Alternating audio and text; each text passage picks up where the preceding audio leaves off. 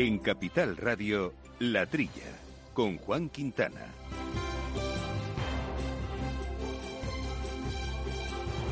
Muy buenos días, gente del campo, y buenos días, amigos del campo y de sus gentes. Bienvenidos, como todas eh, las semanas, a este programa de agricultura, de alimentación, de ganadería, de cuestiones agroambientales que abordamos, como siempre, con Jorge Zumeta armando los controles eh, técnicos y una mesa hoy plagadita de compañeros. Laura Eras, aquí a mi derecha. Laura, ¿cómo estamos? Buenos días. Muy buenos días. Y Jesús Moreno, ¿qué tal Jesús? Hola, buenos días, como siempre, aquí estamos a pie del cañón. A machacar la realidad, la actualidad, a trillar la, el sector, que para eso estamos, ¿no? A trillar. y Pablo Maderuelo, especialista en nuestra España medio llena, que nos va a traer información hoy muy interesante también sobre las cuestiones de las que vamos a hablar. Así un pequeño anticipo. Buenos días, Juan. Pues eh, vamos a hablar, eh, bueno, no sé, a lo mejor me lo, me lo quedo para mí y luego te lo cuento. Bueno, esto empieza, empieza el programa con intriga. Este, sorpresa, sorpresa. Este Pablo nos está... He venido con energía. No sé si la vamos a meter desde el principio para que nos lo aclare rápido.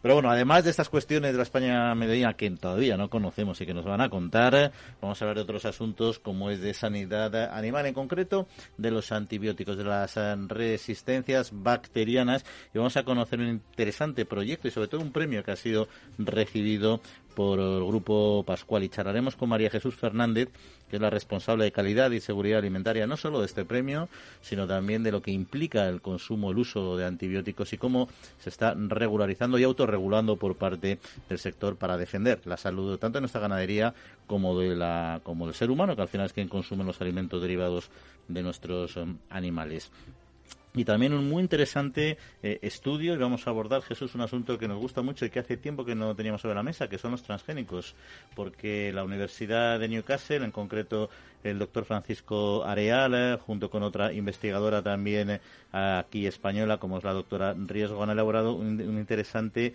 informe sobre la sostenibilidad del maíz BT en el periodo 98 2021, de 1998 a 2021. Es el único cultivo transgénico que está autorizado ahora mismo en Europa y se ha hecho un análisis eh, retrospectivo de bueno, las consecuencias que tiene para el agricultor, para la economía, para el medio ambiente el uso de este solitario cultivo transgénico, desafortunadamente. Demasiado lento va Europa en, permitir los transgénicos, va muy lento.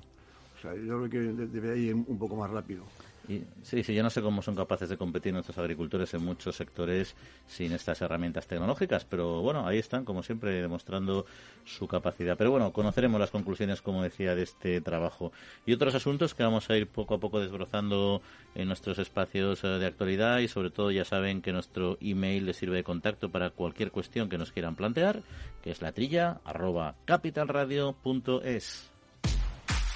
Al mal tiempo, mala helada. El cambio climático lo ha cambiado todo y los riesgos son más y más imprevistos, como las lluvias, las heladas o el pedrisco. Por eso necesitas un buen seguro agrario que garantice tu tranquilidad. Y ahora es el momento de contratar tu seguro de uva de vino. Agroseguro. Trabaja sobre seguro. La Trilla, con Juan Quintana, Capital Radio. Bueno, pues vamos a comenzar eh, con algunos temas eh, de actualidad. Por ejemplo, que aunque este año los costes de producción se han disparado a niveles históricos, especialmente por la guerra en Ucrania, como sabemos, el año 2021 tampoco fue mucho mejor. Los productores agropecuarios pagaron por la electricidad eh, un 150% más y casi un 140% mm, en abonos con respecto a 2021, asunto que vamos a comentar ahora con Jesús, pero si te parece antes vamos a incluir eh, otro asunto también vinculado a la economía, en este caso al endeudamiento, que y es que y de este mismo año del 2021 porque este endeudamiento crediticio de casi 22.000 millones de euros que tuvo el sector. Es una crisis en el campo eh, que dura ya mucho tiempo y se está dejando notar en el bolsillo de agricultores y ganaderos. Esta deuda en el cuarto trimestre del 2021 fue un 2,9% más que en el mismo periodo del 2020 y un 1,1% más respecto al tercer trimestre de este mismo ejercicio. Laura, no sé sobre esta cuestión si tienes algo que ampliarnos. Sí, bueno, esta cifra representa el 75% de la renta agraria anual de todo el sector agrario. El sector industrial de alimentación, bebidas y tabaco registra un endeudamiento por valor de más de 23.000 millones de euros y bueno, el sector pesquero también tiene endeudamiento que bueno, pues pues de mil millones de euros. Entonces, bueno, pues como decimos, esta crisis pues viene ya de, de hace tiempo. Bueno, y otra cuestión son las exportaciones agroalimentarias, que subieron más de un 14% en los dos primeros meses de este 2022 respecto al mismo periodo del 2021, y las importaciones registraron también un crecimiento del 40%. Así es, las ventas de alimentación, bebidas y tabaco representaron más del 17% de las exportaciones, alcanzando los 10 millones de euros. Las principales exportaciones fueron venta de lácteos, huevos, aceites y grasas, con un aumento del 33%. Eh, por detrás están las frutas, hortalizas y legumbres, que sumaron los 4 millones de euros con un aumento del 10%. Y vamos a finalizar eh, hablando hablando de eh, premio precisamente de la sanidad animal de los antibióticos porque Pascual ha recibido el premio PRAN a la mejor iniciativa en vigilancia y control del consumo de antibióticos y sus resistencias en el ámbito de la sanidad animal por su programa de seguridad alimentaria, medio ambiente, salud y bienestar animal en las granjas que proveen de leche a esta compañía. Así es, el Plan Nacional frente a la resistencia a los antibióticos tiene como objetivo combatir los principales problemas de salud pública que afectan a la sociedad e intentar evitar que aumenten año a año el número de bacterias resistentes a los antibióticos que producen, bueno, pues miles de muertes y sobre todo un enorme gasto sanitario. Pascual consigue una producción de leche con parámetros de calidad higiénica y sanitaria superior a la establecida por la legislación debido a las buenas prácticas de la empresa, con lo cual, bueno, yo creo que esto es para alegrarse. Bueno, pues sobre este sobre este asunto, sobre estos asuntos que hemos eh, comentado hasta el momento, eh, Jesús, eh, ¿podemos profundizar en alguno de ellos? Hombre, empezando por el final, esto de Premio Pascual, a mí no me ha llamado mucho la atención. Hace como, como 30 años o 35 años fui a una vaquería de aquí cercana a Madrid para hacer una valoración para un préstamo hipotecario y estuve hablando con él, con el vaquero y me dijo, dice, es que tengo que poner todo esto tan en orden con las exigencias de, don Tomás. Don Tomás era Pascual, mm. el padre del actual presidente. Dice que tengo que poner esto en orden porque tengo unas exigencias en sanidad y no sé qué, no sé cuántos, que vamos, que tengo que... hombre, eh, o sea, que hace 35 años eh, Pascual está trabajando en que los, las granjas que surten la leche a Pascual tengan unas medidas sanitarias extraordinarias. O sea, que no me extraña el premio este. Luego nos contaron nuestra, nuestra invitada eh, María Jesús Fernández, la responsable de calidad y seguridad en concreto, por qué, porque ha recibido este premio. En este caso va más orientado al uso de antibióticos, que ya sabemos que es un tema muy delicado por las resistencias que se producen en los animales, el abuso que se ha producido durante durante largos periodos de tiempo también es verdad, y, pero que bueno, que yo creo que ya está tremendamente eh, controlado. Y bueno, no solo eso, sino como dices tú, la sanidad y, el bienestar, ¿eh? que al final los sistemas de, de, control del bienestar animal de la granja de las granjas Pascual son bastante eh, conocidas. Hay una cosa que es importante, os estaba escuchando, que es eh, el peso que se le está dando eh, desde el Ministerio de Sanidad y en, general en el ámbito sanitario cada vez más a la salud animal y al bienestar de los animales a nivel de salud, con este concepto que se está hablando tanto últimamente, que es el de One Health, que reúne la salud ambiental, la salud humana y la salud animal como parte de una sola salud. Eh, y me parece muy importante que premios de este tipo pues visibilicen de alguna manera todo el esfuerzo que se hace por la salud ambiental, por la salud animal, perdón, que al final forma parte de, ese todo, ¿no? Sí, no, está claro que la relación que has dicho es, fundamental. bueno, primero aquí en el, caso de los antibióticos es muy claro, ¿no? Al final cómo se, se puede trasladar al consumo humano y eso generar también determinadas resistencias, ¿no? Pero más allá que los antibióticos, la, la, la sanidad animal, el ganadero la defiende a muerte, no solo porque la ley lo regule, sino porque es que animales sanos son más, es más productividad para ellos y por lo tanto de, lo que viven al fin y al cabo, ¿no? Hombre, mm, lo que pasa es, claro, el, más, el más preocupado porque los animales estén sanos y no se mueran son los propios ganaderos. Lo que pasa es que actualmente, afortunadamente, hay una vigilancia y hay una atención sanitaria tipo veterinarios. Antiguamente, Antiguamente, hace años, pues le, decía el veterinario de, turno, si tal, aquí tiene usted esto y le pincha. Y el propio vaquero o quien fuera le pinchaba. Quiero decirte, eso pasó ya. Actualmente hay una vigilancia y hay, y hay, una, y hay una dedicación exclusivamente en la, en la granja de, veterinarios y, para, que no lleguen a, esa, a esa dejación antigua que había en la sanidad. Hoy día, por cierto, te has referido querido a, la sanidad animal y la humana y lo tal. viene, a, viene a cuento la huelga de los veterinarios que se les está olvidando en su trabajo en cuanto a sanidad a la sanidad en general, ¿eh? porque eh, como son los médicos de los animales, no, los veterinarios, y, y, yo creo que tú y yo y Juan sabemos, por nuestros compañeros veterinarios que hemos tenido en el programa, que la sanidad animal es fundamental en la sanidad humana fundamentalísima.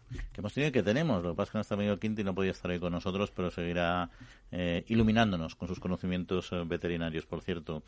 Eh, bueno, pasamos al tema de los costes de producción. Bueno, yo creo que los costes de consecuencia Ucrania, todo el mundo entiende por qué se han disparado, ¿no? Pero el 2021 también fue un año bastante bastante complejo, ¿no? En, en cuestiones agropecuarias, ¿no? Sí, bueno, este, los costes ya vienen, vienen subiendo de, porque ahora dicen que todo, que todo es por Ucrania. Hombre, eso, como dicen en Cataluña, a más a más, pero antes de lo de Ucrania ya estaban subiendo aquí los costes de la luz y, claro, las facturas van subiendo, el gasóleo, siempre había un gasóleo agrícola, eso ya, eh, las tarifas eléctricas, anda que nuestros eh, FENACORE, la Asociación de, Regantes que tanto hemos tenido en este programa, siempre quejándose de la, tarifa eléctrica. O sea que esto viene de antiguo. No, no se ha hecho nada por rebajar los precios. Y ahora, claro, con lo de Ucrania, el subidón ha sido importante. Pero ya venían lentamente subiendo y no le hacían caso a, esta subida. Bueno, lentamente más que lentamente, yo creo con, continuidad, eh, pero en determinados momentos no tan lento. ¿eh? Han subido, el año pasado subieron de manera bastante acelerada muchos de ellos y veremos qué es lo que pasa, ¿no? Eh, porque al final es verdad que los precios de venta están muy amortiguados por la distribución, que evidentemente ellos tienen que controlar que tampoco se incrementen los precios de venta al consumo, no solo por que no se dispare la inflación, que es un efecto directo, sino también por proteger evidentemente su mercado, ¿no? Y ahí, bueno, esa amortiguación por parte del último escalón y un incremento de los costes los primeros escalones hace una especie como de, muelle que no se expande ni a tiros. El que, Juan, el que peor, el que peor lo tiene y, lo tiene más difícil es el agricultor. Hoy me han contado un, vecino que, ayer tomaba un café a 1,50 y hoy se lo han puesto a 2 euros. Quiero decirte, eso es muy fácil. Me suben el café, me suben la luz y, y lo subo pero el agricultor no, no puede subir los, precios de venta. Es a lo que, a, lo que le ofrecen la, distribución y, las grandes compañías. No, no tienen fácil subir ellos. El, coste que le supone ahora este incremento por estas subidas de los insumos, eh, electricidad, eh, los abonos y todo eso, ellos no lo pueden subir. También es verdad que nuestro sector está muy desestructurado si comparamos, por ejemplo, con Holanda, que tiene un nivel cooperativo donde solo las dos cooperativas principales de Holanda ocupan prácticamente lo que sería todo el sector cooperativo español. Cuando estás, cuando estás, cuando no tienes fuerza de negociación, es muy fácil que no tengas ninguna capacidad de influencia en tu propio precio, ¿no? Porque si tú no puedes presionar porque se le va a ir al de al lado que es más barato, pues estás fastidiado. Hombre, la fuerza, la, fuerza de aquí lo, tienen los contrarios. Por eso, y, por eso. Y, en Holanda, esta cooperativa que es tan grande como todas las nuestras, la fuerza la tiene el productor. Ahí está, ahí está. Pero bueno, eh, y luego el endeudamiento, pues llama la atención la cifra, 75% de la renta el endeudamiento puede querer, querer decir muchas cosas, ¿eh? Mm, bueno, vamos a no solo negativas. Sí, vamos a ver. En, el, campo, como en todas las, actividades, hay unos créditos que se llaman de campaña. Si están aquí metidos, pues a mí no es preocupante, porque son préstamos que se piden para las campañas.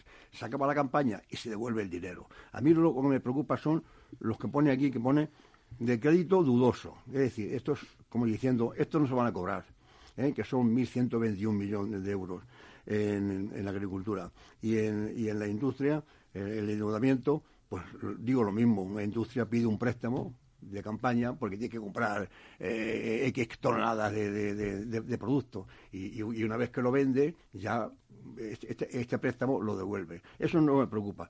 Insisto en que me, preocupa el dudoso. La deuda, el préstamo dudoso en, la industria no es muy grande, 900 eh, millones de euros. Pero el pesquero sí, el pesquero son 1.093 millones de euros lo que es el dudoso. El dudoso es el que el banco dice, ¿me lo pagará o no me lo pagará? Sí, porque al final el endeudamiento uno intuitivamente piensa, oye, si tienes muchas deudas es que te va mal, pero hay un lema económico muy antiguo que dice, mejor empresario es el que más deudas tiene. O sea, si al final tienes deudas es que eres capaz, tienes capacidad para endeudarte, lo cual quiere decir que tienes músculo financiero, patrimonio, recursos y te permites... O sea, que aumentar, la de, el aumentar el nivel de endeudamiento hasta un punto no tiene por qué ser específicamente negativo. Claro, ya sabes que, ya, sabes que soy de una familia de, de ¿no? Mm. Mi padre, cuando compraba un camión, iba al banco. Quiero un millón de pesetas, que voy a comprar un camión. Y, no tengo dinero. y iba y compraba el camión. Y luego le pagaba y se quedaba con el camión pagado y con lo que el camión producía. Es decir, que esos préstamos no son mm, no son negativos si, si hay si hay posibilidad, claro, de devolverlo. Pues vamos a concluir, si te parece, con el tema de las eh, exportaciones eh, agroalimentarias. Esta subida en los primeros meses de 2022 respecto al 2021, que también aumentaron de manera de manera potente.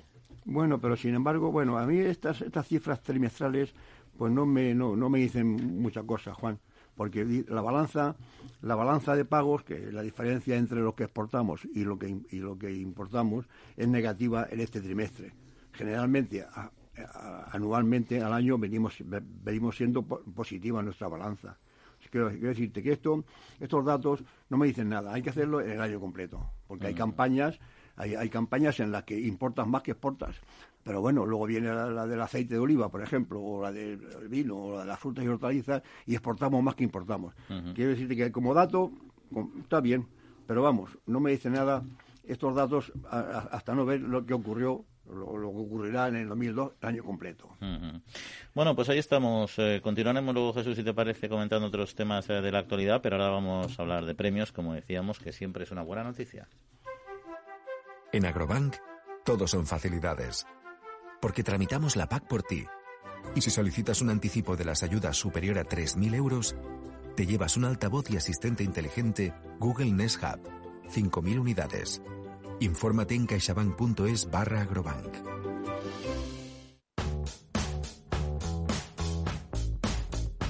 En Capital Radio, La Trilla, con Juan Quintana. Bueno, pues ya lo decíamos al principio y lo comentábamos anteriormente en esta charla sobre temas de actualidad y es que Pascual recibió el premio del Plan Nacional frente a la resistencia de antibióticos, el PRAN, a la mejor iniciativa en vigilancia y control del consumo de antibióticos y sus resistencias en el ámbito de la sanidad animal por su programa de seguridad alimentaria, medio ambiente, salud y bienestar en las granjas que proveen de leche a esta compañía ese galardón, decíamos, concedido por el PRAN y del que formaban parte el Sistema Nacional de Salud, más de 70 sociedades científicas, universidades, organizaciones sectoriales y expertos. Y de ello charlamos hoy con eh, María Jesús Fernández, que es la responsable de calidad y seguridad alimentaria de Pascual. María Jesús, muy buenos días. Muy buenos días. Bueno, pues muy bienvenida y enhorabuena lo primero de todo, que los premios siempre dan, dan alegría a, los, a las empresas y a las personas que trabajamos en ellas. Así que vamos a empezar sobre, sobre todo por conocer un poquito cuáles son las características eh, en la gestión del uso de antibióticos que realiza Pascual y que entendemos que es lo, precisamente lo que le han hecho merecedor de este, de este premio.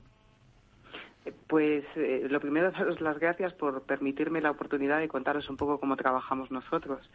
Eh, al final, en el, para la convocatoria del premio, lo que presentamos en la memoria no es otra cosa que nuestra forma de trabajar, la forma que tiene de trabajar Calidad Pascual durante todos estos, estos años. Al final nos dedicamos a, realizar un trabajo de información, formación, asesoría, evaluación, eh, todo englobado en el, en el manual, en el manual que tú has nombrado anteriormente, que es por el que nos han dado el premio y simplemente comentar que es el único manual privado que está certificado por ENAC, cosa que para nosotros es muy importante. Con este manual al final evaluamos todos los aspectos que afectan a la vaca y realizamos una asesoría de forma continua, de forma que durante todos estos años las ganaderías han ido avanzando y buscamos eh, de forma directa eh, preservar la salud de la vaca. Entendemos que eh, hoy en día no se trata de curar animales, sino de evitar que estos se enfermen por lo tanto, si no enferman, no damos antibiótico. Y si no damos antibiótico, pues preservamos los antibióticos.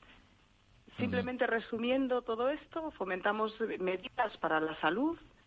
Tenemos técnicos que hacemos asesoría en el campo, eh, técnicos veterinarios, y además tenemos un laboratorio eh, que es gratuito para los ganaderos, en el que a, través de las muestras analizamos las bacterias que causan las enfermedades y sus resistencias. Y fue por lo que como nos presentamos. Oye, y María Jesús, hablando del tema de las resistencias antimicrobianas, que es un tema siempre eh, sensible, sobre todo en la actualidad, ¿no? Ahí en la actualidad, en general, con carácter general, entendiéndolo el, proceso que nos has explicado de, de que no enfermen para no tener que curar, ¿no? Pero hay riesgo todavía en nuestras ganaderías para consumidor de leche de generar estas resistencias? No, y ahora sí, perdona que me ponga muy rotunda, pero tenemos que entender que no. nunca hemos controlado tanto la alimentación y lo que comemos. Está la seguridad alimentaria muy, muy controlada.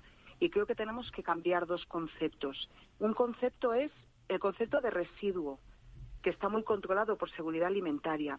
Y una resistencia a antibióticos no es el residuo, no es por lo que comemos, es por el uso en sí de un antibiótico que se acaba generando bacterias. Y es lo que tenemos que preservar, el no usar antibióticos la mínima cantidad posible para que esas bacterias no se vuelvan resistentes y así poder preservar la salud humana y de los animales. Pero no es lo porque comemos, lo que comemos es perfectamente seguro. Y pero yo entiendo que también y también entiendo que la economía de la propia explotación, ¿no? Porque esas propias eh, ese propio impacto de un, de, un sobreuso hipotéticamente de, antibióticos también perjudica, entiendo yo, la rentabilidad de una explotación, ¿no? Por supuesto, pero eso sin ninguna duda. Eh, al final tenemos que pensar que si un animal enferma, por supuesto siempre hay que tratarlo. Buscamos la salud, pero si enferma hay que tratarlo.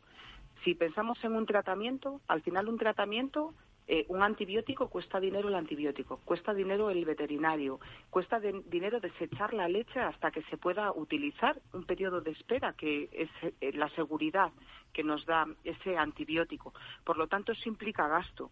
Si implica gasto, deja de ser eficiente. Y si deja de ser eficiente, disminuye la rentabilidad. Por lo tanto, a nadie le interesa. ¿Y el ganadero es consciente y, está bien formado en la actualidad eh, sobre los problemas que genera el abuso de los antibióticos y sobre cómo minimizarlos? Yo te voy a contar lo que conozco yo. Y lo que conozco yo es que en Calidad Pascual llevamos un montón de años trabajando eh, en la evaluación, en la asesoría y en el control de los botiquines y qué usan en, en, los antibióticos. Y llevamos muchos años formándoles, por lo, vamos, que creo no, estoy segura de que sí que es consciente y, está eh, sabe perfectamente el problema al que nos enfrentamos. Por eso yo creo que hay que cambiar de concepto y creo que tenemos que dejar de hablar de uso abusivo y utilizar la, la expresión de uso prudente. No es que se esté utilizando demasiado antibiótico, sino que igual lo utilizamos de forma que podemos mejorar. Y para eso tenemos que utilizar mucho más el análisis de las bacterias, los antibiogramas y hacer los tratamientos de forma mucho más adecuada. Y luego para la aplicación de todo esto además implica también una investigación en el campo de los antibióticos. No solo entiendo que hay que utilizar menos, sino también diversificarlos. ¿No tenemos un desarrollo tecnológico eh, suficiente para garantizar adecuadamente la sanidad de nuestra cabaña ganadera? Pues eh, no, pero yo creo que eh, el hecho de que a, eh, corto plazo eh, el hecho de no tener nuevos antibióticos o no tener nuevas tecnologías que nos maten esas bacterias, yo creo que no pone en peligro eh, lo que es la sanidad de la cabaña ganadera. Yo creo que lo que hay que trabajar siempre es en la prevención, buscando evitar precisamente esas enfermedades y que, y que no nos enfermen los animales. Y eso se consigue. a veces tienes que adecuar a las instalaciones a los animales, aunque implique tener menos animales. Tienes que trabajar eh, desde el principio con el ganadero viendo protocolos, trabajando en prevención, en vacunas, no tanto en los antibióticos, sino en prevenir. Y de todas formas, eh, esto no quita que realmente nos estamos enfrentando a un problema muy, muy serio de la resistencia a antibióticos, muy serio. Y creo que todas las partes tenemos que poner nuestro granito de arena para conseguir eh, la expresión o, bueno, lo que es el One Health, para conseguir esa salud humana, esa salud eh, ambiental y esa salud animal. Y si eso implica tener que usar menos antibióticos en una ganadería y restringir los eh, antibióticos en los animales, tenemos que aceptarlo y aportar ese grano de arena. Y sí que están, sí que están, sí que hay investigaciones, la ciencia está avanzando mucho para desarrollar nuevos antibióticos y tecnologías para matar esas superbacterias que se denominan, pero aún están en estudio. Bueno, además en todo esto, tanto la investigación también como la aplicación, evidentemente juegan un papel fundamental los veterinarios, que son los que al final son responsables de su uso, que por cierto, el último sábado de abril celebran su, su Día Mundial, con lo cual ya les felicitamos desde, desde hoy mismo. Y por nuestra parte, pues eh, nada más, María Jesús, muchísimas gracias por acercarnos a esta realidad, darles la enhorabuena otra vez a Calidad Pascual por todo este esfuerzo que están haciendo y hasta otra ocasión. Un saludo. Pues muchas gracias por permitirme esta oportunidad de explicároslo. La Trilla, con Juan Quintana, Capital Radio.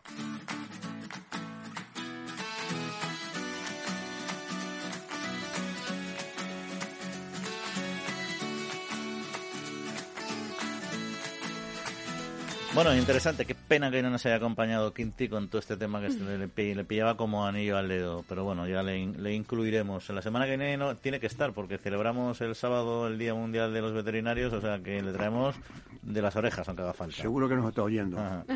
Oye, por cierto, Jesús, eh, otros temas eh, de actualidad. Bueno, primero vamos a ver eh, con Laura que nos amplía sobre un asunto interesante que es el precio del maíz que ha alcanzado su máximo en nueve años, ocho dólares precio más alto desde 2012 y la pérdida de las exportaciones de maíz de Ucrania ha hecho precisamente que la situación mundial sea más complicada, ¿no?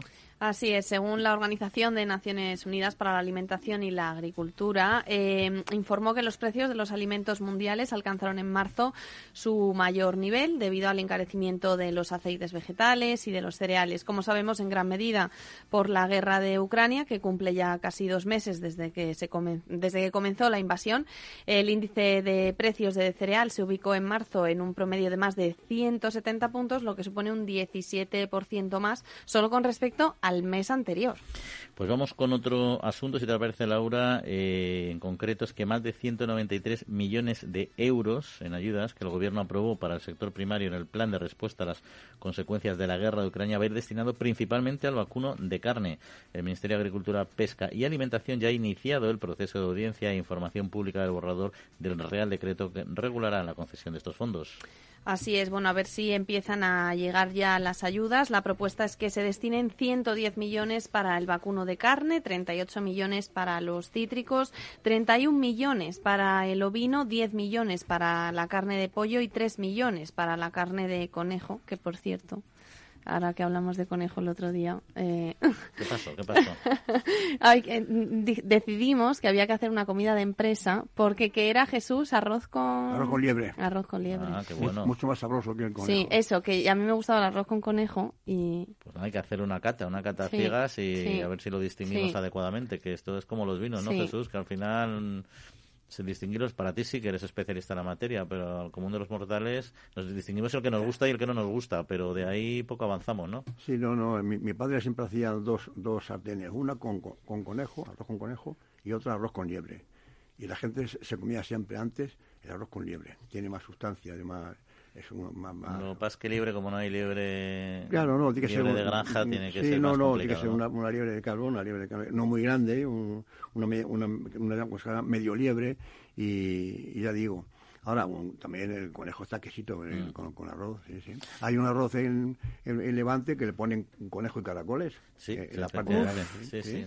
Ahí, ahí hemos tocado la fibra sensible de Laura, que con esto de la, de la innovación culinaria no, no, no, todavía no, ha destacado. No, sota caballo y rey. Me, ha sorprendido lo de la libre, ya te diré que bastante en tu caso. Pero bueno, vamos a entrar al, al sarao que nos ocupa eh, Jesús con estos dos, asuntos, el tema del maíz, del que por cierto vamos a hablar eh, luego, en concreto de maíz biotecnológico en este caso, pero ahora hablamos de maíz en, en general y esta otra cuestión. Esto, esto viendo a ver si me enteraba de lo que es una, una fanega, porque pone la, noticia que en, en, los contratos de, a futuro, el, en julio, eh, ha sido el más alto, 8,07 dólares por fanega Aquí la fanega yo creí que no existía en, en, América. Y he, estado intentando entrarme un poco eh, de la fanega y, Porque la fanega cambia en cada territorio. sí, es que la fanega aquí ah. es, es, es, la fanega aquí es de, de, volumen. Mm. Y, y, estoy viendo, dicen que es como un busel, una fanega. Y no, no he llegado a una conclusión clara, que una tonelada son 36.000 busel. No sé, 8 dólares de el, dólares la fanega, no, no, no he llegado a, enterar muy bien cuánto vale en, los precios de futuro el maíz. Ahora, lo que sí es, el otro día leí un artículo en una prensa generacionista que cuatro compañías del mundo manejan el tinglado de los cereales, y el, maíz incluido, claro. Y, llaman A, B, C, D, porque una, en inglés, una empieza por A, otra por B, otra por C y D. Esas cuatro compañías las que dominan el cereal en el mundo. Curioso, ¿eh? Tienen silos en los puertos, tienen barcos para transportar y tienen tal. Y, comprar eso de futuro, a mí me hace gracia. Compran el maíz, vamos, compran cereal antes de sembrar, de, que se siembre. Claro, ahí están los mercados. Lo Más futuro- los mercados de futuro. Más, futuro, clarísimo. más futuro que ese no hay. En fin, es, Es lo curioso. que, es lo que hay. Sobre el otro asunto que habíamos comentado, Jesús, que teníamos aquí pendiente también, el tema de la... Teníamos, por cierto, además el tema de las ayudas al sector lácteo en la guerra de, de Ucrania, que Fernando Miranda ha informado de que el paquete de 169 millones eh, ayudas al sector lácteo habilitadas por el gobierno dentro del plan de choque para mitigar los efectos de la invasión rusa de Ucrania van a llegar en las próximas eh, semanas. No forman parte de este de este paquete que decíamos de 430 millones para los sectores eh, agrícola, ganadero y pesquero y así lo recordó precisamente tu amigo eh, Miranda, Fernando Miranda, eh, esta semana en una en un evento pegados a la tierra, el medio rural en la coyuntura de una guerra celebrado en Cangas de Onís, ¿no? Porque al final el debate trasciende hasta las hasta los espacios rurales. No sé si la cantidad es suficiente. Seguro que van a decir los, los, los interesados que no, que no es suficiente. Lo que hace falta es que se reparta bien y pronto. Bien quiere decir que que le llegue al afectado. Y pronto, que le llegue cuanto antes, y que no anden con la burocracia de, de los repartos. Por cierto, que hay que decir que estos, estas cifras rimbombantes de, que dan el Ministerio eh, de- del Fondo Europeo viene de, de los 193 millones que, que ha comentado antes Laura de- para el vacuno de carne, de los cítricos, vino y tal, 64 millones vienen del Fondo Europeo. ¿eh? O sea que todo no es de, Ujú. de- de nuestro presupuesto. Sí, yo se lo tenía apuntado aquí, pero como me he liado con la comida, pues... Bueno, pues, pues aquí te- yo, yo te, te lo aclaro. Vale, oye, y otro último otro último asunto que tenemos aquí eh, pendientes es un dato, mira, el 75% de los españoles busca precios más ajustados cuando sale a comer fuera eh, ante el aumento de los precios, lo cual me parece en el fondo como casi como de perogrullo, ¿no? La inflación y el aumento de los costes de producción se nota en nuestros bolsillos, yo creo que, que sí, ¿no, Laura? Sí, el 40% de los encuestados señala que, bueno, pues seguirá frecuentando bares, pero aseguran fijarse más en los precios y hacer comparaciones. Yo me incluyo en eso, en esos que comparan los precios, que yo ahora miro las cartas. ¿Vosotros no lo hacéis? Las cartas, las cartas de la Sí, mesa. no, hombre, las, eh, ahora con el, con el COVID empezaron a subir las cartas Sí, sí. A, a Google Claro, claro. y yo sí, me las claro. estudio antes de ir. ¿eh? Pero ¿para qué? ¿Pero las comparas con las cartas de antes para ver si ha cambiado el precio? o No, pero me acuerdo y yo ahora te digo, han subido los precios y han bajado las cantidades. Es verdad. Ah, esto lo he Ese es yo. mi Sí, titular. Sí, sí, eso no le llaman inflación, es una política. No, no sé si os acordáis del conflicto Toblerone. Toblerone, que es una chocolatina mítica, Sí. que llegó un momento en que esas pirámides pasaron de ser, de tenían un determinado número de pirámides la chocolatina, y en vez de subir el precio, porque no les quedaba margen, lo que hicieron fue reducir el número de pirámides. Claro. Pero claro, la gente no es tonta, se dio Se dio cuenta, cuenta. se dio cuenta que había menos pirámides y hubo un debate intensísimo y le afectó mucho a la, a la imagen corporativa de la, de la compañía, ¿no? Y fue una, un, un ardiz que, no, que no estaba mal pensado, la verdad. Es en todos los productos envasados. Yo, yo compro un sucedáneo de, de caviar, que es una hueva de, de- de no sé qué animal, y el frasquito que venía lleno hasta arriba, cuando abría la, la tapa, había, había pegado a la tapa. Y ahora eh, abres uno y le falta para llegar a la tapa casi un tercio de- del envase. ¿eh? Mira, le llaman reduflación. Eh, Sabía que lo había visto esta semana, lo publicaba el periódico El Mundo en un artículo que decía las marcas apuntan a la reduflación. Fa- pagamos lo mismo por una cesta de la compra menguante. Pues a mí me parece un detalle, porque al final, mira, lo disfrutas casi igual y encima comes menos. en fin, tomémoslo siempre la parte positiva, que es importante. Pero vamos, vamos a hablar de un tema muy positivo y muy interesante, que es el informe del maíz BT, el maíz biotecnológico. Vamos a comentar a continuación con nuestro invitado. La Trilla, con Juan Quintana, Capital Radio.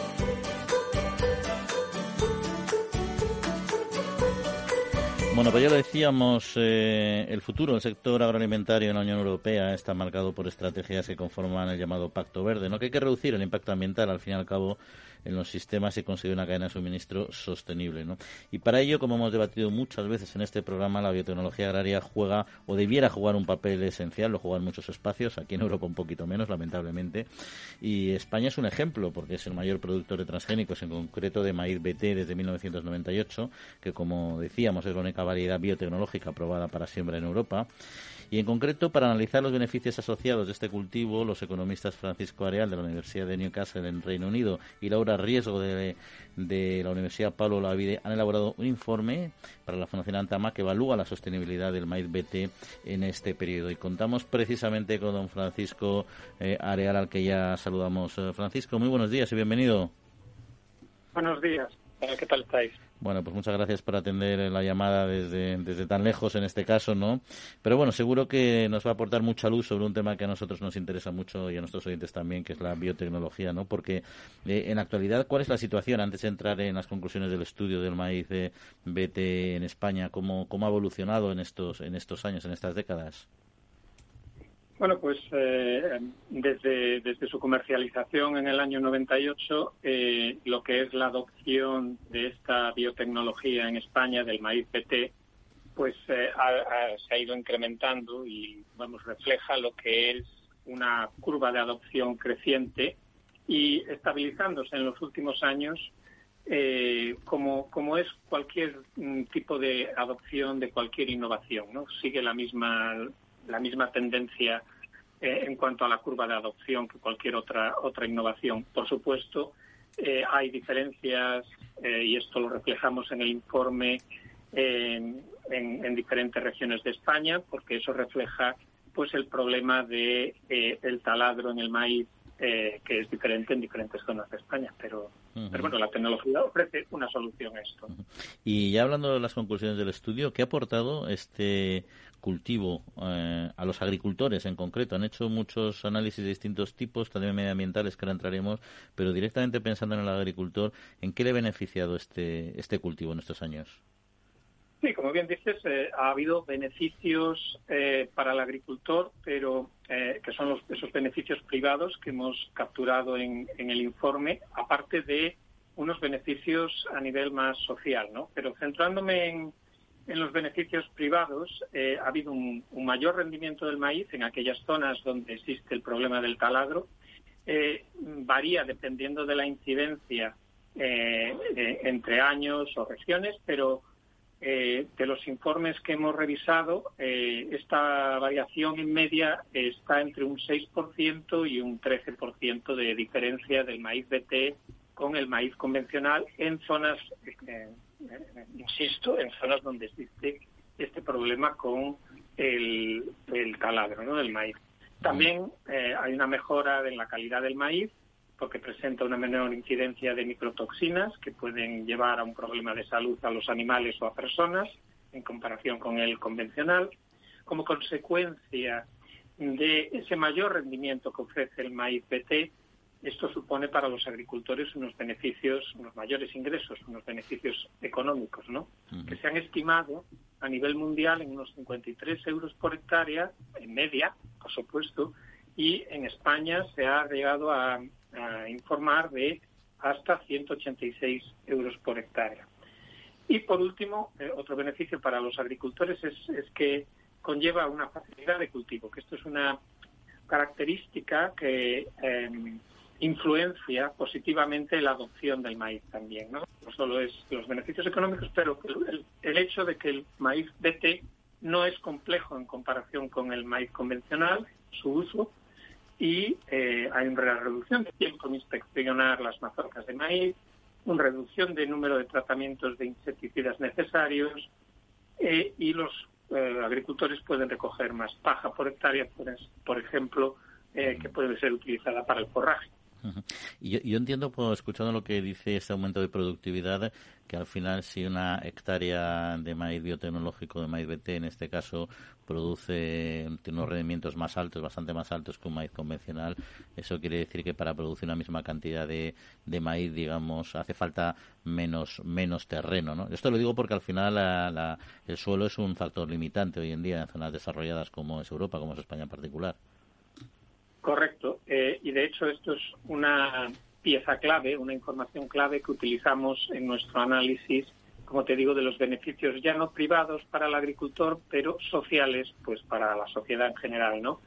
Ese menor uso de tierra, menor uso del recurso de la tierra, eh, nos lleva a eh, poder cuantificar eh, los beneficios eh, medioambientales, beneficios eh, asociados con ese menor uso de la tierra que, que llevaría el uso el, de la biotecnología en comparación con el maíz convencional. De hecho, hemos estimado que para el año 2021, para producir la misma cantidad de maíz que se ha producido, si no tuviéramos maíz BT y tuviéramos que utilizar tierra produciendo maíz convencional, necesitaríamos unas 8.788 hectáreas eh, adicionales de maíz convencional para alcanzar esos mismos niveles de producción del maíz BT. Y si cogemos eh, todo el periodo de comercialización, esto llevaría a unos 166.900 hectáreas, que aproximadamente es como un, quinto de, la Comunidad de Madrid, el área de la Comunidad de Madrid. Sí, sí, son cifras eh, sin duda llamativas y, y, además de esta parte, que también esto tiene un impacto medioambiental importante, evidentemente, no necesitar menos eh, tierra para producir los mismos kilos de alimento, ¿qué, qué otros eh, impactos medioambientales tiene este, esta tipología de maíz? Pues sí, eh, tenemos un beneficio medioambiental asociado a un menor uso de pesticidas, con lo cual lleva eso a menos emisiones y, un menor impacto ambiental. Eh, eh, una, podemos medir también lo que es el volumen total de agua dulce utilizada para producir maíz como consecuencia de necesitar menos tierra y ese mayor rendimiento del maíz, necesitamos menos volumen. Hemos estimado que eh, mm, aproximadamente necesitamos mm, mm, alrededor de unos 92 eh, millones de metros cúbicos eh, menos al, utilizar este maíz PT que el maíz convencional para producir lo mismo. y esto puede equivaler más o menos, a veces es difícil visualizar estos números, ¿no? Pero unos 59.000 suministrar agua a una población de unos 59.000 habitantes al año eh, no, este ahorro mm, es mayor en aquellas regiones donde existe el, problema del taladro con más incidencia, como son las regiones de Aragón y Cataluña. Eh, y, aparte de esto, también conlleva esta menor, menor uso de la tierra, una mayor fijación de carbono. Eh, durante el periodo de su comercialización hemos estimado que la fijación de carbono de maíz BT es de 1,3 eh, millones de toneladas de CO2, eh, con lo cual, pues, de nuevo, para visualizarlo un poco más, compensa las emisiones producidas de unos 34.000 vehículos aproximadamente. Bueno, pues estas son algunas de las eh, principales conclusiones de este estudio. Hay muchas más, por supuesto, pueden consultarlo en la página web de la Fundación Antama y ahí leerlo de manera completa. Ya para terminar, simplemente ¿Por qué entonces tenemos esta limitación? Eh, o más que por qué, que quizá no le corresponda a usted responderlo, ¿no? Eh, ¿Qué pasaría si realmente esta tecnología bien gestionada y bien controlada, evidentemente, no de este maíz, sino de otros, sería positivo para para nuestra economía y para nuestro medio ambiente el que se potenciara lo que es eh, este tipo de cultivos que están a su vez ya implantados en otros territorios como Estados Unidos, Latinoamérica y otros muchos. Sí, eh, yo creo que esto entra, encaja muy bien en, estos objetivos que actualmente tiene la Unión Europea sobre el, Pacto Verde, ¿no? En, su documentación se insiste bastante en, fomentar o, sí, la, producción, por ejemplo, orgánica, ¿no? Eh, pero em, o ecológica, quería decir.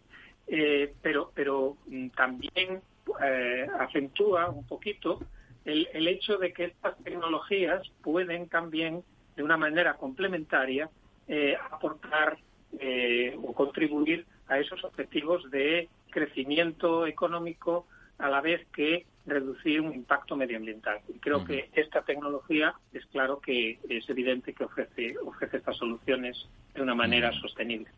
Pues Francisco Areal, economista e investigador de la Universidad de Newcastle, pues muchas gracias por atendernos en esta mañana y por supuesto que pase muy buena semana y que sigan avanzando en esto, en este campo del conocimiento que es muy relevante para nuestro sector. Un saludo. Un saludo, muchas gracias.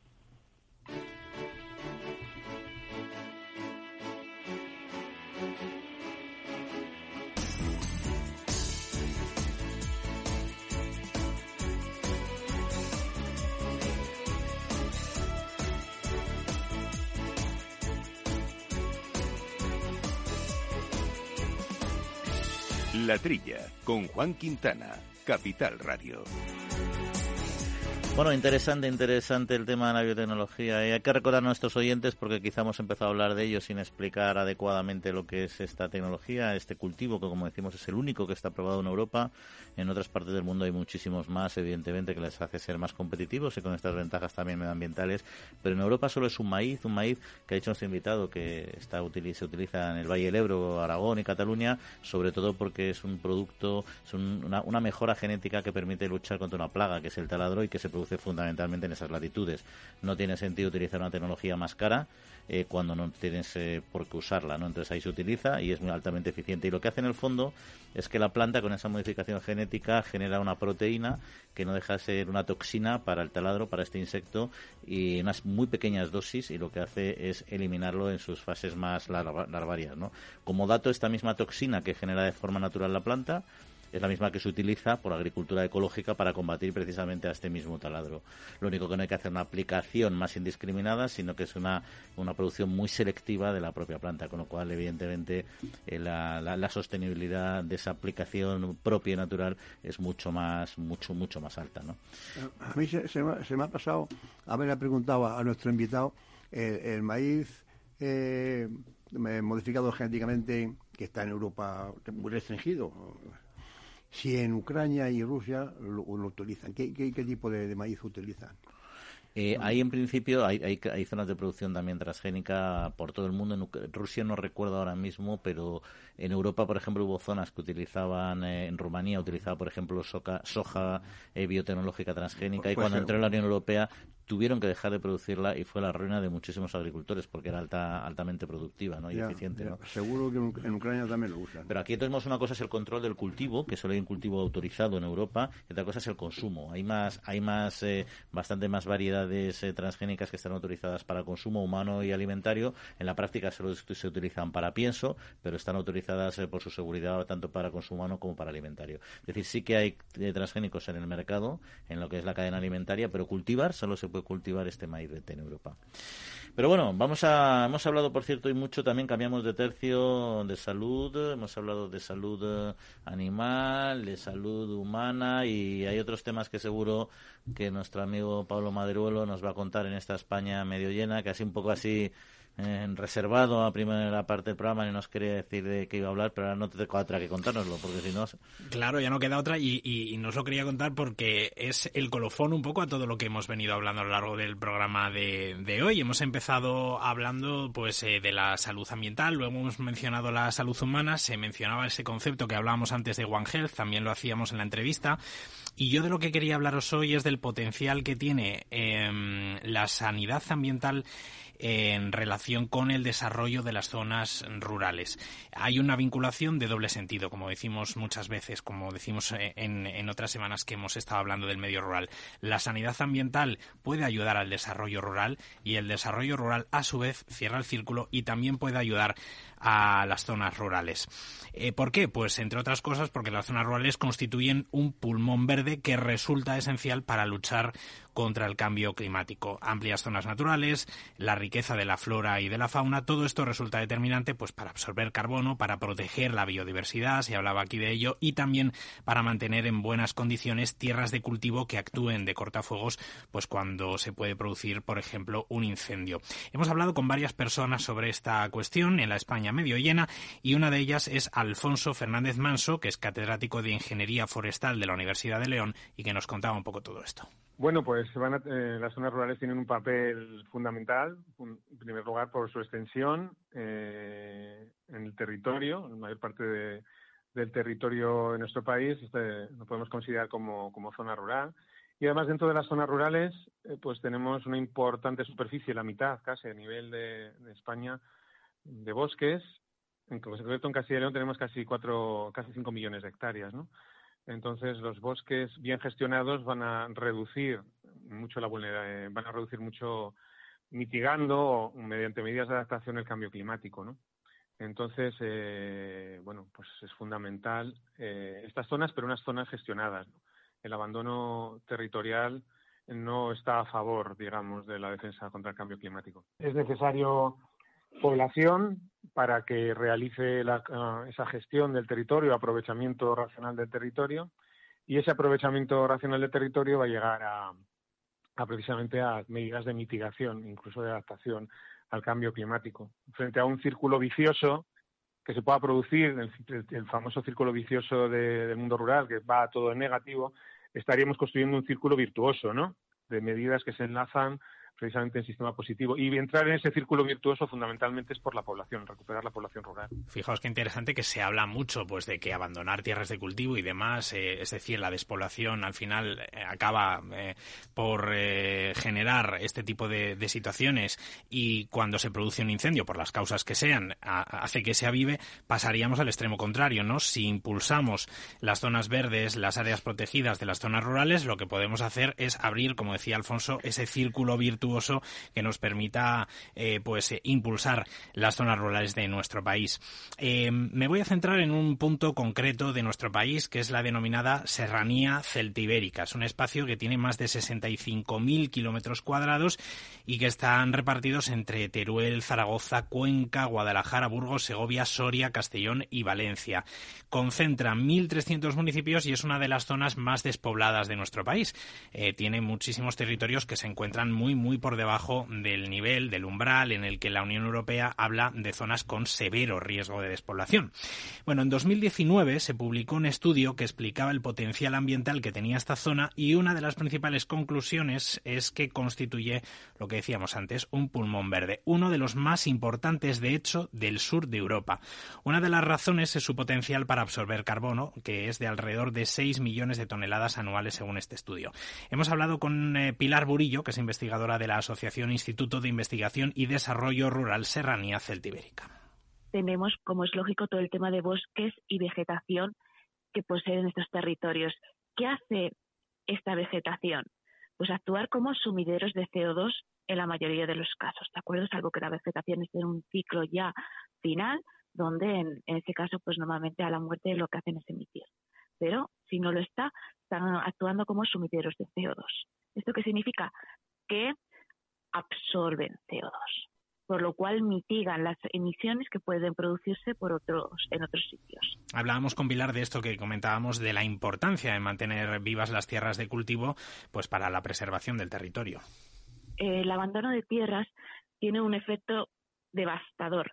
Al no cuidarlas y al no protegerlas, estás generando un descuido que hace que se generen muchas veces incendios. Mm, por ejemplo, hay un profesor de la Universidad de Alcalá, Miguel Ángel Zavala, que, eh, que estudia pues la situación en la que se encuentran estos, estos bosques, por ejemplo, al no tener esa protección, al no tener ganados por que pasen en ellos, etcétera, que lo iban cuidando, iban cuidando las malezas, y algunos veces dicen que es un polvorín, es un polvorín que va a estallar una llama y arde todo. Entonces pasaría a lo contrario, de, emitir oxígeno y absorber CO2 a emitir CO2 al quemarse. Aquí, bueno, pues pone de manifiesto Pilar un poco lo que estábamos hablando, ¿no? La importancia que tiene la agricultura, que tiene la ganadería en las zonas rurales, eh, no solo eh, como actividad económica, sino también para preservar el entorno y mantenerlo en buenas condiciones para eh, preservar el medio ambiente y generar actividad en la zona.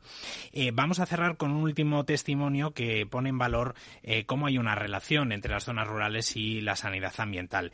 Es el de Martín Oyuelos, que es alcalde de un pueblo que se llama Río De la Sierra. Es un pueblo de 60 habitantes que está en la provincia de Burgos y aparece en un estudio eh, entre los pueblos que menos agravan el cambio climático.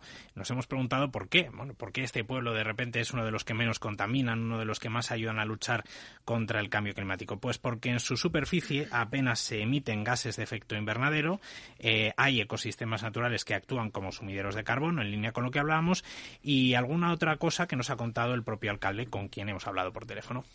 En realidad tenemos un monte muy variado, una flora muy, muy importante, eh, robledales, ayeros, pinares y demás.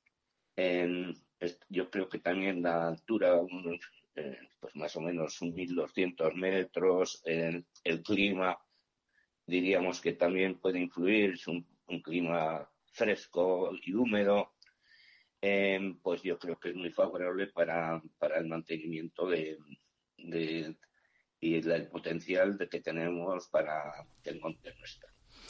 Pues nada, esto es lo que os quería contar esta semana, que incentivar el desarrollo rural es una herramienta también pues para impulsar la sostenibilidad, proteger nuestro medio ambiente y que esa misma lucha es a su vez una herramienta para dinamizar la economía y crear oportunidades laborales a través del impulso pues de energías limpias, de la agricultura ecológica, de la ganadería extensiva, como hemos analizado otras semanas aquí en la en la trilla.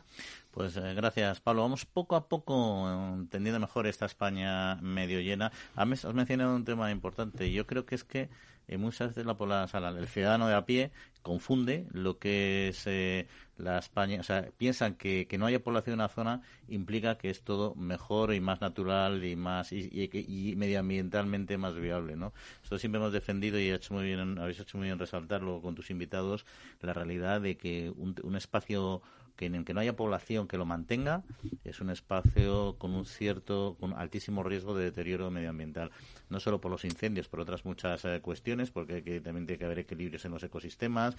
A veces pues hay poblaciones que, que se desarrollan en exceso y entonces hay que controlarlas. Es decir, un, una gestión sensata, razonable y medioambientalmente sostenible es más eficiente que un abandono de nuestros espacios rurales. es el confundir el, el, medio ambiente con el naturalismo. Nos pasa un poco los alimentos que hemos dicho siempre, es decir, ir atrás en el tiempo y volver a un modelo alimentario en el que comamos de manera supernatural, sujeto, sujeta a los ciclos naturales de los alimentos, con periodos de producción elevadísimos, etcétera, pues es sobre el papel muy bonito, pero es insostenible, ¿no? Y en el medio ambiente pasa un poco lo mismo. Es necesario que haya población para evitar estos riesgos. Y también es bueno poner en valor que todo ese trabajo que se desarrolla en la agricultura, en la ganadería, está desarrollando también un bienestar ambiental que está siendo bueno para, para la sostenibilidad de todos, del planeta y de nuestra propia salud. Por lo tanto, también reconocer ese papel que tiene de preservación del, del medio ambiente cuando las tierras se encuentran mm. debidamente trabajadas.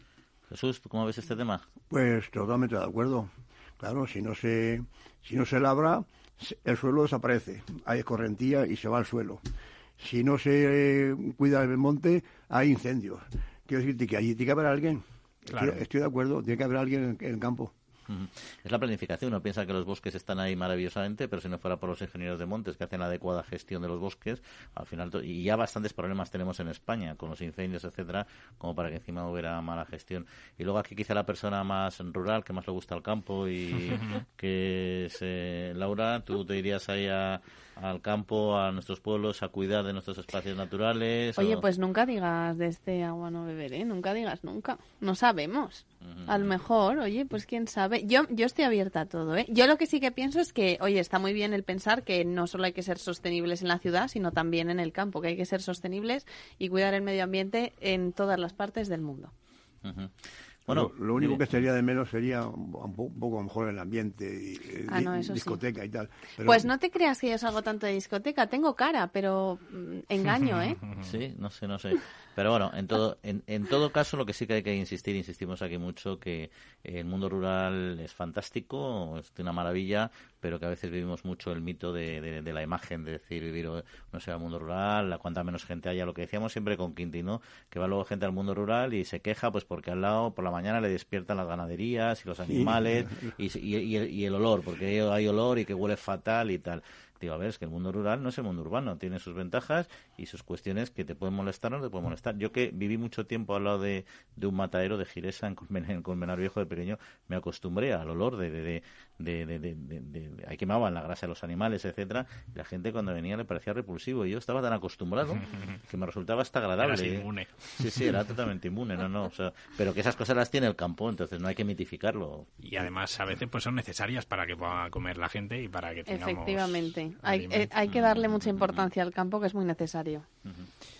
Peor huelen aquí en Madrid, en, las grandes ciudades, los, humos de, los tubos de escape y son más, más contaminantes que pues eso, ¿no? A, lo mejor no huelen porque nos hemos acostumbrado a ellos, pero estoy convencido que alguien que alguien que haya pasado toda su vida en el campo y venga a Madrid le tiene que, le tiene que apestar. En fin, oye, compañeros, se nos acaba el tiempo, así que que paséis buena semanita a los tres, disfrutéis. Igualmente, un placer. Que tengáis buen día. Igualmente, hasta y, sábado. Y a Jorge Zumeta le damos las gracias, como siempre, por el mando de los controles técnicos. Le recordamos nuestro correo electrónico para la, cualquier cuestión que nos quieran plantear, que es la trilla arroba capitalradio.es. Y lo dicho, que pasen muy buena semana, que disfruten y en siete días volvemos a estar con ustedes. Un saludo.